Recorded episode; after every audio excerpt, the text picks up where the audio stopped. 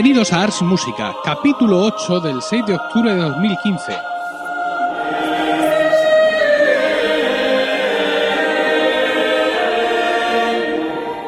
Muy buenas, mi nombre es Emilio Cano y esto es Ars Música, un programa sobre música antigua producido por el coro del mismo nombre, un grupo especializado en este tipo de música y con sede en Murcia, del que soy orgulloso director. Hoy sigo presentando el podcast en solitario, ya que mi compañero dibujador permanece de baja por paternidad. Bueno, de cierta manera, ya que en septiembre se ha tenido tiempo para empezar un nuevo podcast aquí en Emilcar FM llamado Están locos estos romanos, un programa que desde la atalaya de la superioridad moral nos trae conversaciones poco meditadas sobre la vulgar realidad que nos rodea. Junto con Diego y conmigo se encuentran en el podcast nuestros amigos Juan Iquilator y José Miguel Morales. Podéis ya encontrar el primer episodio en emilcar.fm, iTunes, Spreaker e iVoox. Pero como me he acostumbrado a grabar a su música acompañado, al igual que hiciera en el podcast anterior, hoy he querido traer un invitado. Se trata de Mario Guada. En su blog llamado Doble Barra, Mario dice de sí mismo, musicólogo y estudioso apasionado de aquellas músicas pretéritas que no superan el umbral del 18, aunque abierto a la escucha y disfrute de manifestaciones posteriores. Reparte el tiempo entre la musicología, la crítica, la interpretación vocal y la gestión. Mario, muy buenas. Buenas, ¿qué tal? ¿Cómo estás? ¿Cómo, ¿Cómo es el día a día de alguien que se define así en esta España de 2015 que vivimos hoy? Uf, bueno, es una pregunta compleja. Bueno, es el día a día es, de, pues nada, una persona que está formada como musicólogo y que, que desarrolla eso, pues un poco varias facetas, eh, la crítica musical, la interpretación vocal también en, en coro y en grupos vocales y, y la gestión musical también. Entonces, bueno, un poco pues intentando conjugarlo todo, sacando tiempo de donde se puede y, bueno, pues así, intentando, yo creo que hoy en día, como están las cosas, uno tiene que, intentar tomar un poco de varios campos a la vez para, bueno, para, para intentar llegar a, a todos los ámbitos y para crecer también como profesional, o sea que bueno. Eh, a nivel de, cuñado, es decir, con el grado de, conocimiento de un cuñado, eh, conozco cierta rivalidad entre lo que podríamos llamar musicólogos de conservatorio y musicólogos de universidad. Hay algunos que se dice que son más musicólogos y otros que son más cólogos que musi. Esto, ¿Esto lo he escuchado yo en el, en, el mercado comprando sandías o, o existe de verdad? No, existe, existe, sí, está esta, bueno, esta rivalidad un poco, desde mi punto de vista, es un poco absurda.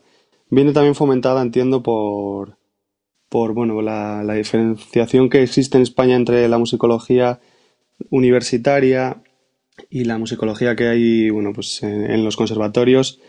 Y bueno, entiendo que los que están en los conservatorios se ven a sí mismos más como, como músicos prácticos que acceden a, a la musicología como un complemento y los musicólogos de universidad pues es más desde el punto de vista puramente teórico y menos interpretativo, aunque hay gente que también eh, es intérprete y, estudia musicología, no tiene nada que ver. Entonces, bueno, creo que el problema es, es, viene fundamentado precisamente en eso, en, esa diferenciación que hay en España, que las, las em, digamos, los, las instituciones de, de enseñanza de música superior regladas no están eh, metidas en la universidad como en otros países, que yo creo que es el modelo más, más apropiado. Y yo creo que eso facilitaría un poco las cosas, pero vamos, la rivalidad sí que existe, pero es un poco absurda. Vamos a hablar, si te parece, de tu faceta como crítico. En, en tu blog eh, podemos leer las críticas a discos que haces eh, para distintos medios. ¿Existe realmente hoy en día una demanda de este tipo de periodismo? O por así decirlo, los que escribís críticas tan especializadas sois cuatro y, es que no, no, hay sitio para más, por así decirlo. O, estamos viviendo algún tipo de resurgir de este tipo de, historias. Bueno, yo creo que es un poco de ambas cosas. Es cierto que la crítica musical es un ámbito que, está en cierta manera en auge, eh, que tuvo un periodo de bajón, pero yo creo que está ahora resurgiendo otra vez. Pero bueno, también es verdad que, que hay ciertas cosas, sobre todo los que hacemos música críticas de, música pues, del 18 hacia atrás. Es verdad que es una cosa muy específica. De hecho, eh, yo en Codalario, que es el medio en el que más, más colaboro, en el que soy miembro del equipo de redacción, pues soy eh, prácticamente el único que está especializado en, ese ámbito, en conciertos de, de, renacimiento y barroco y en críticas de discos también de, pues eso, desde el 16 al, al 18 y bueno, con algunas cuestiones también a veces me meto en música coral del siglo XX o XXI, pero es, lo, lo menos, normalmente es eso más. Y sí, bueno, solemos ser muy pocos. Creo que la crítica es un, bueno, es una faceta que es interesante, pero que, que también, bueno, en algunas ocasiones está sobrevalorada. Yo soy crítico musical, pero considero que, que tampoco hay que darle una, importancia desmesurada porque no, no la tiene tampoco en sí mismo. ¿Existe eh, realmente una demanda de la crítica, y no digo ya ahora de los medios, sino por parte del público? Es decir, em, al igual que resultan importantes pues las críticas de las películas, eh, las críticas de los, de los episodios piloto, de las series y todo esto, el, el, público está atento a las críticas que se hacen de los, de los últimos lanzamientos. Por ejemplo, yo te he podido leer eh, la crítica de un, disco de GRB con música de Bird. Eh, también en estos días está saliendo un disco del el libro de canciones de Ana Bolena, hecho por Alama y Re.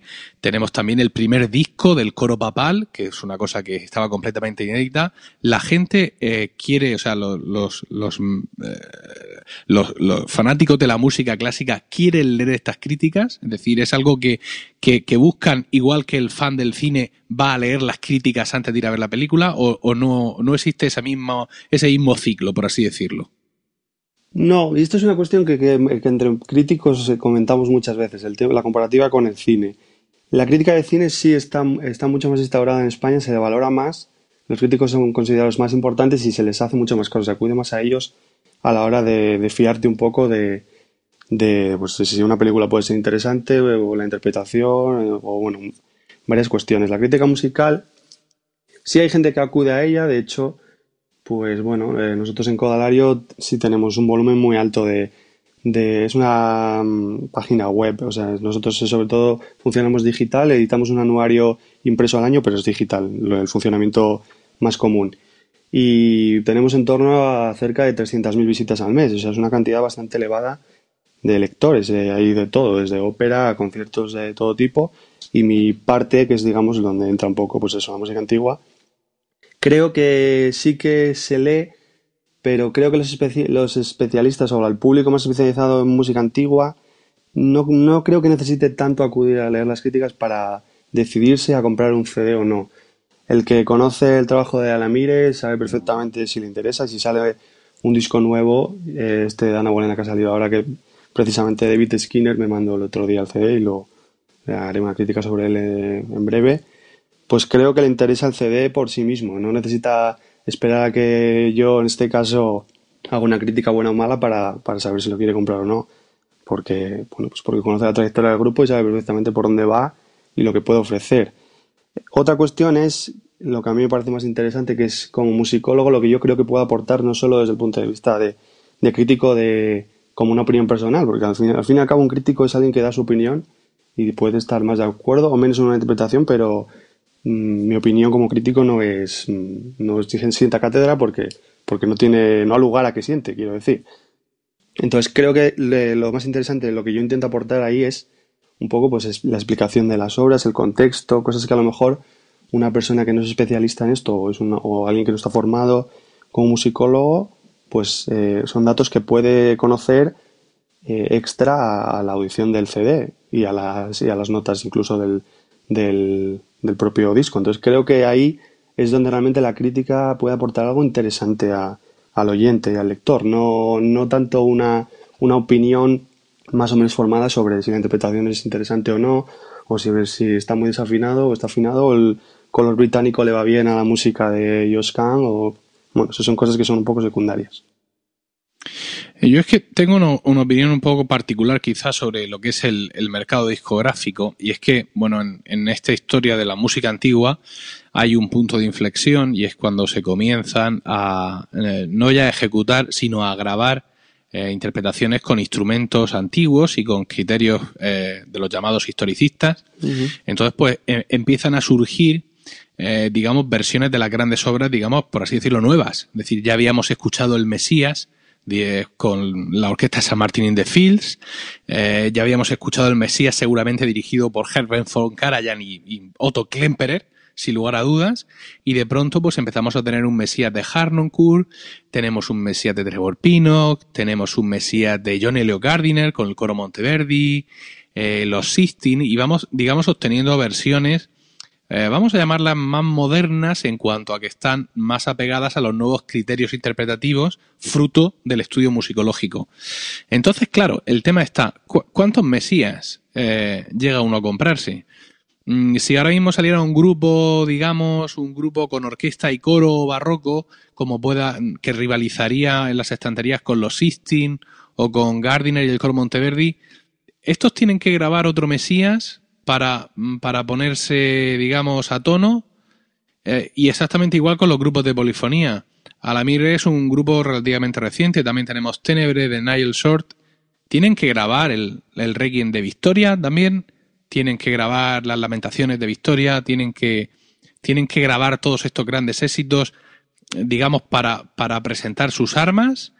Y si lo hacen porque creen que lo tienen que hacer, se lo vamos a comprar porque ¿cuántas versiones del Mesías, digamos, ya, ya modernas, no la de Otto Kemper, es un ser humano capaz de albergar, de, albergar en su casa? Sí, bueno, es una pregunta interesante esta. Eh, respecto a lo primero, yo creo que es que, eh, hablando específicamente de la música antigua, ¿no? creo que la interpretación historicista y este movimiento, eh, desde mi punto de vista, como musicólogo, ya no como crítico, ha hecho mucho bien a, desde luego a ese repertorio. Por, primero por el interés que se ha creado en torno a él, por todo lo que se ha descubierto que, sin ese interés seguiría eh, cubierto de polvo en archivos y demás. Y creo que pues, ha sido un punto muy favorable eh, pues todo, el todo ese revival de, música antigua que ha habido y la cantidad de versiones de todas estas obras que son estupendas. Respecto a cuántas se pueden grabar y cuántas se pueden coleccionar, pues es una pregunta compleja. ¿Cuántas se pueden grabar? Yo soy partidario siempre de que eh, llega un momento en el que hay un, pues un límite de ciertas obras que no se deberían grabar más. No por nada, a no ser que yo siempre pongo, pongo esa premisa. Si un intérprete es capaz de grabar algo a un nivel que ya se haya grabado antes, y tiene algo nuevo que aportar a su versión, algo que no, que no haya sido grabado antes, pues respecto a muchas cosas, a cuestiones de, de sonido, de tímbrica, de, de elección de instrumentos, de pues, eh, muchas cuestiones, de articulaciones, de retórica. Si tienes algo nuevo que aportar interesante, pues adelante, grábalo y estoy seguro que si es interesante y tiene esas cuestiones nuevas que no se han escuchado antes, habrá pues bueno, muchas ventas dentro de, de, lo que se entiende por muchas ventas en este ámbito, que es relativamente poco.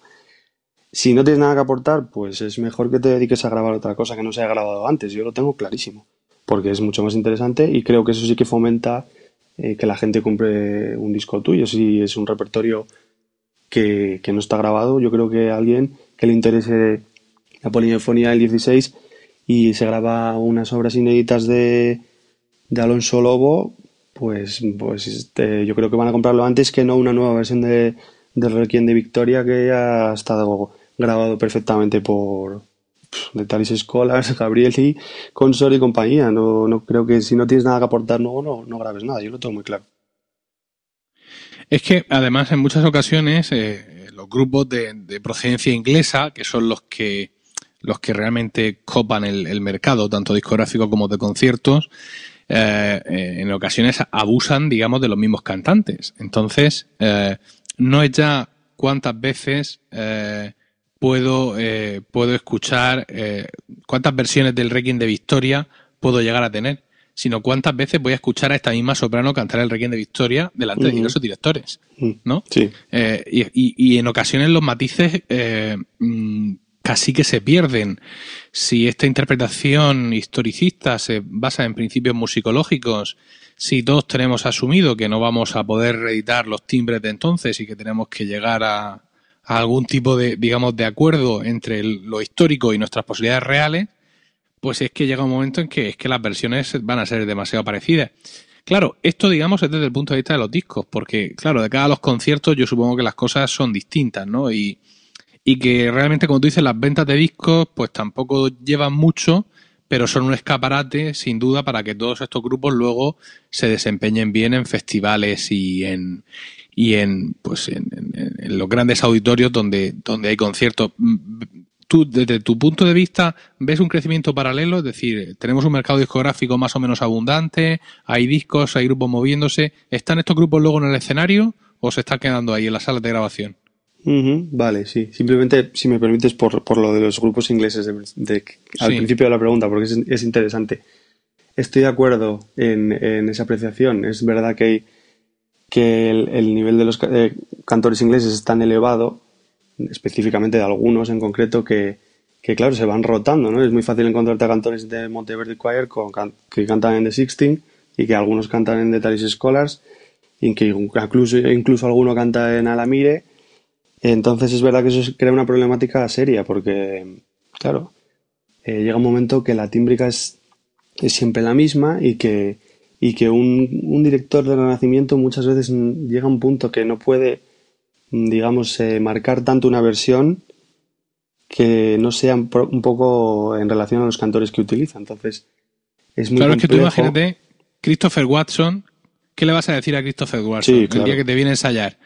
No, no, no, mira, ahora esto yo, yo que soy eh, el gran director del siglo, aunque tú has cantado el Requiem de Victoria, pues posiblemente mil veces, mm, con tres mil directores, ahora yo te voy a explicar realmente cómo cantar esto. Christopher Watson, que es un tío muy educado, tengo la suerte de conocerlo personalmente, te va a decir que sí, y luego va a cantar el Requiem de Victoria como él entiende que lo tiene que cantar, y además va a arrastrar a su colega de cuerda, se lo va a llevar con él también, y tú vas a acabar haciendo otra vez la misma versión. Sí, sí, sí. Por eso a mí me gusta especialmente, yo soy muy fan de Talis Escolas, tengo que admitirlo, pero me gustan mucho dos grupos que han salido ingleses hace relativamente poco, bueno, en esta última década, precisamente a la Mire, que, lleva pocos años, pero que me parece que es muy interesante porque aportan un punto muy expresivo a la polifonía, que es algo que a veces los grupos británicos siempre se les, se achaca eso, que son dentro de su perfección tímbrica y, y esto, eh, este sonido tan etéreo y demás, ¿no? Pues que son, resultan demasiado fríos, muy inexpresivos a veces. Y es cierto que, que los talis a veces sucede eso, pero a la mire tiene un punto muy expresivo, muy, muy carnal, muy terrenal, ¿no? Muy, muy a veces un poco un rollo huelgas ensamble, por ejemplo, ¿no? Salvando las distancias, obviamente, de sonido y demás, pero, un poco eso me gusta mucho. Y Estilo Antico es otro grupo que me gusta mucho también, precisamente porque quitando las, las tres hermanas Ashby que, que están en, en otro grupo y, y demás, pero bueno, son un conjunto que son siempre los mismos, que no, no rotan mucho en otros grupos y que tienen un sonido muy, muy particular y muy hecho, muy, muy suyo, que les hace muy reconocibles y me gusta mucho por eso también. Y en cuanto a lo que me preguntabas de los discos y los conciertos, pues normalmente hay muchos agoreros que dicen que el disco está por extinguir y que ya, bueno, pues que es un formato que no, que no interesa, que, pero bueno, yo creo que no interesa tanto en número de ventas, es verdad, porque no compensa, sobre todo en España, pero, pero sí interesa mucho como, pues eso, como una, tarjeta de visita, eh, algo que te, bueno, pues, que te puede abrir las puertas de, de muchos sitios y, y, en ese sentido yo creo que es muy fecundo. El, vamos, por lo menos el, mercado discográfico de la música antigua es, es tremendo. Salen novedades permanentemente Ahora que acaba de empezar septiembre y en, verano siempre hay un pequeño varón, pero en septiembre empieza ya, vamos, terriblemente a salir novedades sin parar, de, vamos, de todos, de grupos nuevos que salen muchísimos también, de, los, de las viejas glorias que siguen haciendo discos estupendos. Y yo creo que eso sí que tiene también, vamos, pues, mucho reconocimiento en, en cuanto a los festivales y conciertos y salas de, de, pues eso, de conciertos de todo el mundo, porque estos grupos sí que se ve un poco reconocido el trabajo discográfico bien hecho, suele coincidir bastante eh, por norma con, los, grupos que copan los, pues eso, los carteles de los grandes festivales y las salas más importantes del mundo. Yo creo que sí que hay bastante confluencia en esos dos ámbitos, sí. Vamos a, tratar otros aspectos de, de, tu especialidad. Hablabas de interpretación vocal y de gestión. En mi caso son dos tareas que van unidas porque yo dirijo mi coro y aunque tengo una junta directiva muy eficiente y muy trabajadora, pues recae en mi parte también el trabajo de gestionar conciertos, difundir nuestro trabajo y todo esto. ¿En tu caso son también dos facetas que van de la mano o las desarrollas por separado? No, van por separado en este caso, sí. Yo como eh, intérprete vocal soy miembro de, bueno, especialmente del Coro El León de Oro, un grupo de Asturias, que, bueno, últimamente nos estamos especializando también bastante en en Polifonía de Renacimiento hemos trabajado mucho con Peter Phillips, bastante, bueno, está muy contento con nosotros y, y suele venir de manera asidua. Y en ese aspecto, pues no, ahí simplemente soy un cantor más y no, no recae sobre mí ninguna, ningún requerimiento más que el de cantar lo mejor que pueda, que es bastante ya. En cuanto a lo otro, la gestión, pues ahí sí, ahí sí que dentro de la Joven Asociación de Musicología de Asturias, eh, especialmente con, con, otras dos compañeras, pues eh, desarrollamos desde hace dos años eh, un ciclo de música antigua que hemos llamado Sonidos de la Historia y bueno, pues ahí sí que sí que estoy aprendiendo pues a base de, de trabajo, que es como se aprende, pues cómo gestionar un ciclo de conciertos con todo lo que conlleva, el tratar con los artistas, el pues enmarcarte tu presupuesto, buscar ayudas, que es lo más complejo, quizá el tema del dinero es lo más, lo más complicado. Eh, gestionar las salas, mm, los hoteles, los viajes, pues todo lo que supone un festival o un ciclo en este caso, que es una cosa pequeña y humilde porque bueno, no tenemos muchas posibilidades, pero, pero bueno, sí que sí que en ese punto sí que estoy vamos, desarrollando mucho esa faceta y me parece muy interesante, pero es muy duro. Te lleva, exige mucho trabajo, muchas horas y, y bueno, cuesta. Luego te, te crea mucho orgullo ver lo que has, con tu trabajo, lo que has creado, pero es, un, es una labor compleja y ardua, sí. Has mencionado tu coro El León de Oro, ¿no? Sí. Es, es, es el. Eh, ahora es mucho más, pero eh, fue el coro de un bar, según tengo entendido. Sí, cuando nació sí. Cuando nació yo no estaba todavía, pero, pero cuando sí nació, pues este 2016 ya van a ser 20 años ya. Y nació, sí, precisamente el nombre del, del coro se quedó porque era el del, el del bar, que era el de los padres del director, y ellos empezaron a ensayar, bueno, pues era un coro de, amigos que bueno, se juntaron para hacer un poco cosas sin muchos mm, pues, sin muchas intenciones y sin pensar mucho en el futuro, habaneras y cosas bueno de este estilo. Luego el coro fue mejorando, ampliándose un poco y, y bueno, pues luego ya años después vinieron todos los éxitos en concursos pues a nivel europeo, giras eh, por el, pues, pues muchos países del mundo y últimamente ya, digamos, el gran salto que, ha supuesto es pues, trabajar con, con Peter Phillips, especializarse un poco más en polifonía del renacimiento y, bueno, pues conjugar eso con el, un grupo de cámara más pequeño con el sonido del coro grande para, para hacer romanticismo y siglo XX y, bueno, pues últimamente sí que se está haciendo cosas interesantes. Estuvimos en la, en la edición pasada de la Semana de Música Religiosa de Cuenca colaborando con los Talis en, en, en en uno de sus conciertos allí. Y, luego en un programa que hicimos íntegro nosotros con, con Polifonía el 19 y el 20. Y bueno, pues proyectos interesantes que están saliendo ya en festivales profesionales y, y bueno, cosas muy importantes, o sea que estamos contentos. Oye, para, para este ciclo que organizas de música antigua, piensa en las música porque nosotros cobramos en cachopos. Quiero decir que es una cosa bastante, bastante asequible. ¿eh? Ya veo que lo, conoces el terreno, ¿eh? Te lo, te lo en cuenta, te lo en cuenta porque, bueno, lo mismo pues quizás te sale, te sale, te sale más caro, pero bueno, de momento la, la oferta, la oferta está ahí. Vamos a volver. Lo tengo en cuenta, lo tengo en cuenta. Vamos a volver al tema de la musicología porque uh, creo y desmiénteme eh, que queda mucho por hacer eh, por la música española. Por ejemplo, mm, hasta donde yo sé, carecemos de integrales críticas de nuestros grandes compositores, de Guerrero, de Victoria, de Morales. Hay interés por esto, alguien va a poner dinero para hacerlo. A ver, no digo ya de los grandes porque ya tienen mucho editado, ¿no? Podría uno pensar, ¿para qué? Si con todo lo que está editado en Mapamundi ya vamos cantando, pero Vivanco, eh, Alonso Lobo, ¿Es algo que alguien, en lo que un musicólogo él solo se puede embarcar por su cuenta sin un soporte financiero adecuado? Pues eh, bueno, pues sería sí. La segunda sería no y sí, la tercera sería no y la cuarta sería bueno. Entonces, desarrollo. Eh, lo primero que me preguntaste era, ¿existen que no existían ediciones críticas? Pues es correcto, no existen.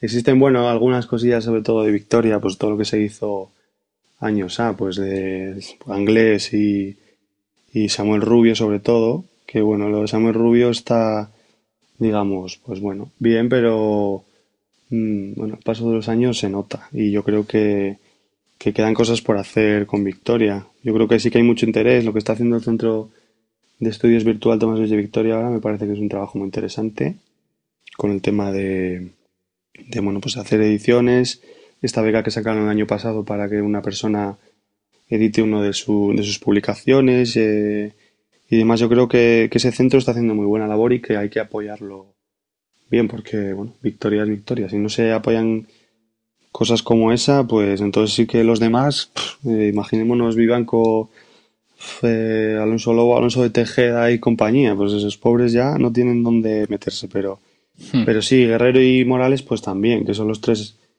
con victoria, ¿no? Los que siempre se han considerado el, el culmen, pues, pues de esos todavía no hay grandes cosas hechas y queda muchísimo trabajo ahí, ahí sí que hay que, meter mucha mano. Luego, si hay interés, sí, hay interés, pero es un interés muy concreto. De algunas instituciones, instituciones en general no suele ser, públicas ya por descontado que no, pero, pero suelen ser más cosas de interés muy personal y que precisamente por ser personal lo hace muy difícil llevarlo a cabo por, por cuestiones de, pues de estructura económica sobre todo y, de apoyo. Entonces, claro, una persona sola no puede, si no tiene un apoyo detrás, porque una persona no puede vivir de eso sin cobrar nada y sin, sin compatibilizarlo. O sea, y, además no puede tener tiempo para compatibilizarlo con su trabajo, que es lo que le da de, le paga las facturas, entonces lo hace muy difícil el poder subsistir. Eh, el interés público es, nulo, o sea, es, absolutamente. Aquí en España ya sabemos que no, no se apoya nada la cultura y menos algo tan, tan viejo para ellos, ¿no? Para los, nuestros políticos no les interesa nada, entonces no, no hay ningún interés y es más una cuestión personal. Y la lo último que me preguntaste no, me, no recuerdo ahora qué era. Sí, no, eso, si, si alguien por su cuenta, si podría lanzarse, pero ya, ya me comentas evidentemente que no. Muy difícil, muy difícil. Sí. Vamos, yo, alguien puede haber algún valiente, pero es difícil que lo hagas solo, sin tener apoyo de, nadie. Hombre, si, si vives en Toledo, puedes echar ahí las tardes. Sí. Sacando todo lo que de Ivanco, ¿sabes? pero, pero ya está. Pero es difícil, no. No, yo conozco de. No es, no es de polifonía del Renacimiento, es más de, de, desde el 17 en adelante un, eh, un par de, jóvenes musicólogos que fundaron hace pues, no muchos años eh, Ars Hispana, que es pues, probable que te suene. Y, bueno, pues son, ellos son musicólogos y están haciendo una labor enorme por, por la difusión del patrimonio musical español del, del 17 al 19, principios del 19, sobre todo 17 y 18. Durón, sobre todo Sebastián Durón, están, están pues eso, elaborando el catálogo crítico y haciendo ediciones estupendas de, de, la integral que está en proceso, pero que quieren llegar a completarla.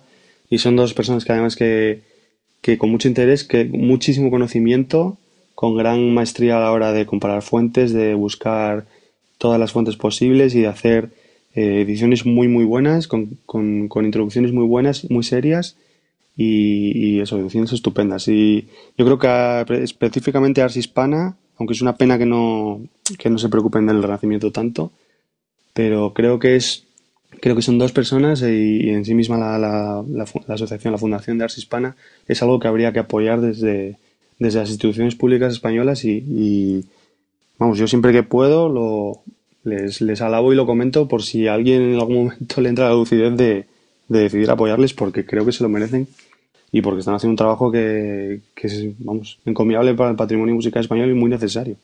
Así que, bueno, aquí lo aprovecho y lo vuelvo a decir otra vez. A ver si alguien lo oye y, cae algo. Oye, para terminar, te, quiero pedir, eh, te quiero pedir dos recomendaciones. Eh, quiero que recomiendes a nuestros oyentes dos discos. Uno que, ya haya salido y otro que esté a punto de salir.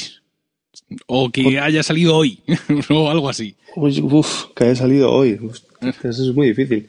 Hoy o ayer, quiero decir. Un disco, no, me refiero básicamente, un disco, digamos, mm, de los, de, de, toda, de, los de toda la vida que haya salido el año pasado, el anterior hace cinco años, un disco que tú valores mucho, y luego alguno de los últimos lanzamientos que haya salido en el último año o incluso que todavía no haya salido y que esté pendiente.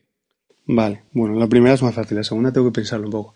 La primera, eh, el primer te diría hay muchos, ¿eh? Si, tengo que Yo siempre, Hombre, siempre, tú- suelo- siempre- A ver, si- sin presión, no es el disco Sí. de nuestras vidas, ¿vale? No, que ya, ya, ya. Ya, Yo tengo ahora mismo 300 aquí desde atrás empujándome físicamente, sí, sí, más los que ya me pasé al formato digital, como puedes suponer, porque claro, Sí, sí. o sea, eh, incrementar número de hijos con incrementar número de CDs, ya vi que no era compatible. Ya, Entonces, tampoco te sientas presionado, ¿no? Sino eh, un disco así que recuerdes con gran amor Sí, y sí, digas, sí. pues este es el que recomiendo. Vale. Sí, yo su- siempre suelo tener cuatro o cinco de, de, sobre- de polifonía de renacimiento, por ejemplo, que siempre tengo, que tengo ahí algunos que van variando, se suman según salen o tal, pero siempre tengo pues alguno de Hostalis, eh, alguno del Huelgas, entonces bueno, hay uno que me, que me gusta y muchísimo, porque soy muy, soy muy fan de Huelgas y de Fan Nebel, tengo que, que admitirlo.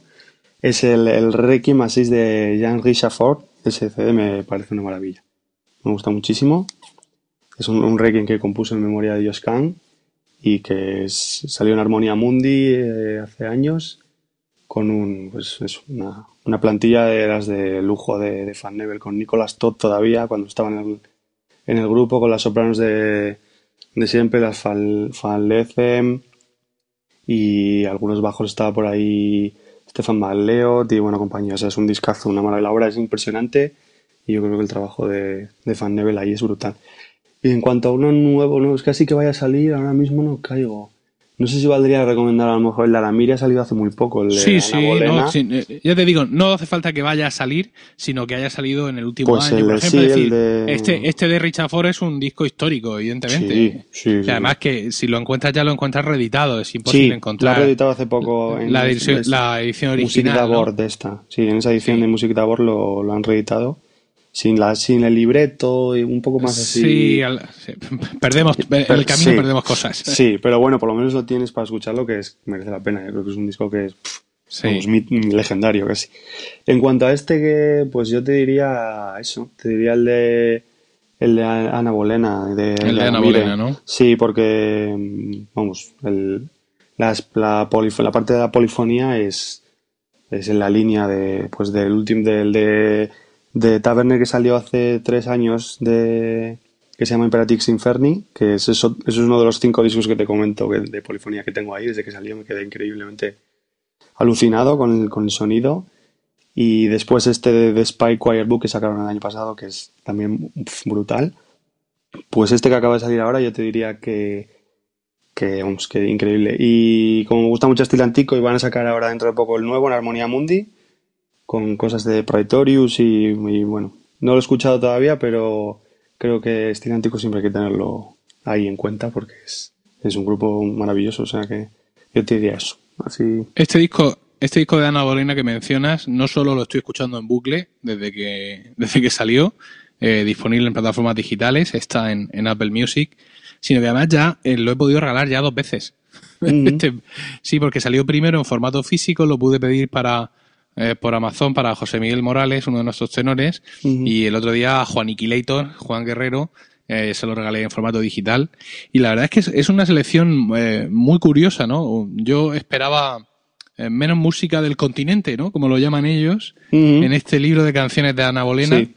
Y me parece un, un gusto muy, muy refinado en ese sentido por, por parte de ella, eh, por, por la música que, que contiene allí. Se ven cosas interesantes, se ven muchos compositores de los que se habla que pese a estar en el continente pueden ser génesis de algunas de las cosas que escuchamos en los músicos eh, británicos, siempre tan particulares. Y la verdad es que, además, fíjate, me ha gustado una cosa, y es que eh, el, el disco este de Ana Bolena de Alamire va en dos, en dos discos. El primero tiene 13 pistas y el segundo tiene Sí. 6 porque son las que tiene que tener y San se acabó. Sí, Quiero sí, decir sí. que sí. No, no hay ninguna historia de cómo hago esto. A ver, no, no, no. O sea, estamos ofreciendo una obra completa, por así decirlo. Estamos ofreciendo un. un- no es ya grabar un disco, ¿no? Es, es ofrecer algo. Es ofrecer una experiencia, es ofrecer un trabajo de investigación, es ofrecer muchas cosas.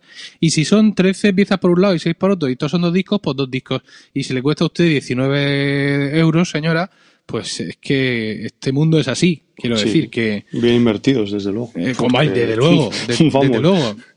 Y además, Sí, que, sí. quiero decir, ¿y quién sino nosotros va a pagar 19 euros Claro, por, por esta- por exactamente. estas cosas, no? Exactamente, sí, sí, sí. Además, yo creo que también la parte de Claire Wilkinson con, con el acompañamiento de la UD también merece muchísimo la pena porque ella es una cantante extraordinaria.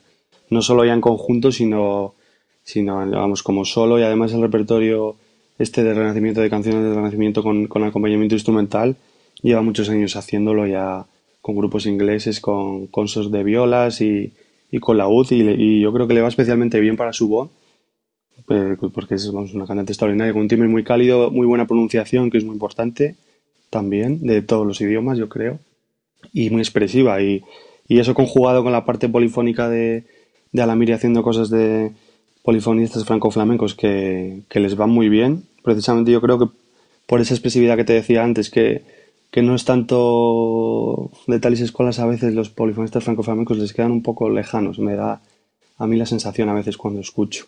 Y yo creo que a la Mire les quedan muy cercanos porque son más, tienen como una sonoridad más profunda, una manera de entender la música más directa a lo mejor. Y, le va muy bien. Yo creo que es un discazo, vamos, o sea, Sí, lo, que mencionabas de los Talis, los dos discos de Magnífica de Gombert, eh, eh, al final parecen un poco de stock. Quiero decir, es en plan, es uno y otro, y mira, ya grabar en sí colecciones de Magníficas ya es un reto, porque llega un momento en que, quiero decir, esto es música que está pensada eh, litúrgicamente para hacerse durante eh, mm. los oficios y en el caso de los compositores del Renacimiento también como, como un alarde, ¿no? Igual que decíamos antes que llega un grupo nuevo y se ve obligado a grabar un requiem de Victoria, pues los compositores en aquel momento tenían que publicar sus colecciones de magníficas porque era lo que se llevaba, ¿no? Y quizá creo que no estuvieron finos quizá al presentarlos así y desde luego había algún momento en el que llegabas a no saber bien lo que, lo que estabas escuchando, cosa que no ocurre con este disco de Ana Lorena, porque creo que David le ha cogido muy bien el, pulso a cada obra y, nos ofrece un disco encomiable eh, y a la recomendación de nuestro invitado, uno la mía. Eh, Mario, muchísimas gracias. No, muchísimas gracias a ti por, por invitarme, vamos, para mí es un, un placer, no me, no esperaba desde luego la invitación. Cuando, cuando te pusiste en contacto conmigo me sorprendió mucho, así que te lo agradezco porque bueno, siempre está bien poder tener un medio para, para hablar de, de algunas cosas que hace uno de vez en cuando.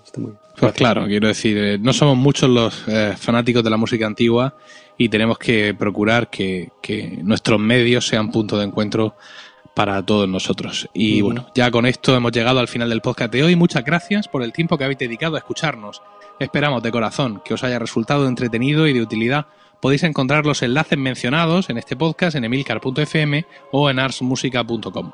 Para contactar con nosotros, pues correo electrónico arsmusica.arsmusica.com, también en Facebook, facebook.com barra arsmusica y en Twitter arroba arsmusica. Todo esto ya sabéis que somos muy especialitos y en música en vez de con U lo ponemos con V para ser invisibles a los buscadores. Además, a mí en Twitter me podéis encontrar como Emilcar y a nuestro invitado. ¿Estás en Twitter? en Twitter no, en Twitter no. Bueno, lo tenéis en Facebook, y ahora, de todas formas, como ya he dicho, pondré enlaces a su blog y lo podréis tener localizado. Si queréis compartir este podcast con más gente, pues podéis decirles que nos escuchen en nuestra web o que nos busquen en Spreaker, iTunes o Evox y también Stitcher, que es una cosa rara que aquí no usamos mucho, pero ahí nos hemos metido. Y también podéis encontrarnos, como ya he dicho, en emilcar.fm, que es la red de podcast a la que pertenecemos. Eso es todo. Nos despedimos hasta el próximo programa y recordad lo que dijo Sancho donde música hubiere, mala cosa no existiere.